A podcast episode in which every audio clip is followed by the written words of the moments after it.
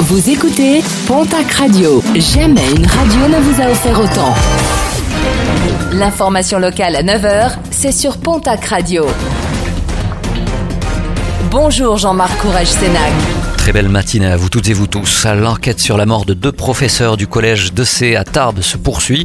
Des faits survenus lundi en fin de journée à Pouillastruc. L'enquête pour double homicide a été confiée à la brigade de recherche de Tarbes et à la section de recherche de Toulouse. Selon une source proche de l'enquête, l'ex-compagnon de la professeure de français en instance de séparation, un policier réserviste, serait fortement suspecté. Le professeur de PS tué, originaire de Condon dans le Gers, était également très connu pour avoir représenté la France au JO d'hiver dans les rangs de l'équipe de bobsleigh. Kevin Roussel était une nouvelle fois devant la cour d'appel de Pau hier pour demander sa remise en liberté. L'auteur présumé du double parricide de la Bastide de Clérance en 2016 est en détention provisoire depuis six ans dans l'attente de son procès en appel à maintes fois repoussé.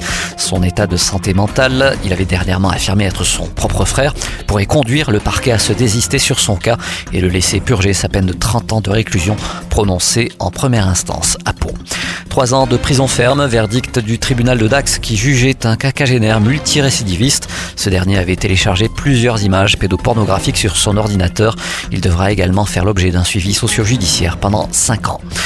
Les routes landaises sont souvent occupées par des animaux tels que des sangliers, des chevreuils ou bien encore des renards et des blaireaux.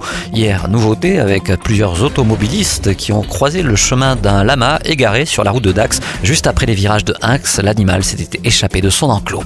En sport rugby, un départ du côté du RC Hoche, le troisième ligne et capitaine de l'équipe occitane Thibaut Closade quitte le Gers pour rejoindre les rangs de Narbonne. Son contrat le lie avec Hoche jusqu'en 2023. En football, les matchs de pré-saison du Pau FC sont désormais connus. L'équipe béarnaise est actuellement en plein stage de préparation à Saint-Paul-et-Dax avant plusieurs matchs. Le premier sera face à une sélection landaise le 8 juillet.